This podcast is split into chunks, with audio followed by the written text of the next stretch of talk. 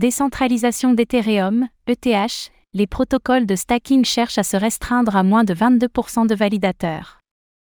La centralisation croissante de la blockchain Ethereum, ETH, est devenue un sujet brûlant de préoccupation. Dans le but de maintenir la décentralisation du réseau, certains protocoles de stacking d'Ether, ETH, ont pris l'initiative de s'autolimiter, ils se sont engagés à ne jamais accueillir 22% ou plus des validateurs Ethereum.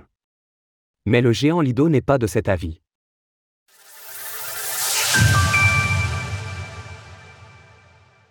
Les protocoles de stacking Ethereum prennent des mesures.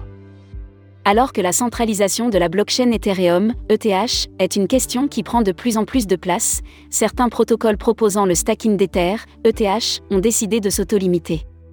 Plus précisément, ces derniers se sont engagés à ne jamais accueillir 22% ou plus des validateurs Ethereum afin de maintenir la décentralisation du réseau. Pourquoi se maintenir à moins de 22% Dans sa structure, Ethereum requiert que plus de 66%, 2 sur 3, des validateurs s'accordent pour finaliser un bloc. Autrement dit, avec une telle limite, au moins 4 entités accueillant moins de 22% de validateurs devront s'accorder si elles souhaitent orienter la blockchain de façon malveillante. Il faut comprendre qu'en déléguant leurs ETH, les individus ayant recours au stacking permettent au protocole de participer au processus de validation du réseau. Bien qu'avec un nombre de nœuds de validation réduit, le délai de finalisation soit lui aussi réduit, la décentralisation du réseau s'en voit également affectée. Selon le contributeur Ethereum Superfice.eth, les protocoles Rocket Pool, Stakewise, Staderlab et Diva ont déjà accepté de s'auto-limiter. Depuis ce tweet, d'autres protocoles se sont également montrés favorables à cette mesure, notamment Puffet Finance et Swell. Notons que les plateformes de stacking d'Ether centralisées telles que Coinbase ou Binance ne se sont pas manifestées, bien qu'elles détiennent respectivement 8,7 et 4,5% des ETH actuellement placés pour sécuriser le réseau.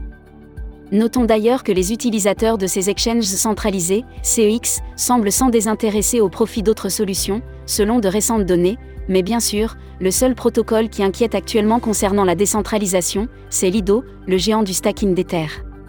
Pourquoi Lido pose-t-il problème à la décentralisation d'Ethereum? Lido, en tant que pionnier, est à ce jour le plus important protocole de stacking d'ETH, et de loin, alors que la blockchain Ethereum dénombre 822 640 validateurs, plus de 266 000 d'entre eux sont chez Lido. Alors que la question qui se pose est de savoir si les protocoles dont nous parlons doivent se maintenir sous la barre des 22% de validateurs, Lido détient d'ores et déjà 32,37% de tous les ETH actuellement au stacking, soit plus de 8,5 millions à l'heure de l'écriture de ces lignes. Autrement dit, cela représente quasiment 14 milliards de dollars.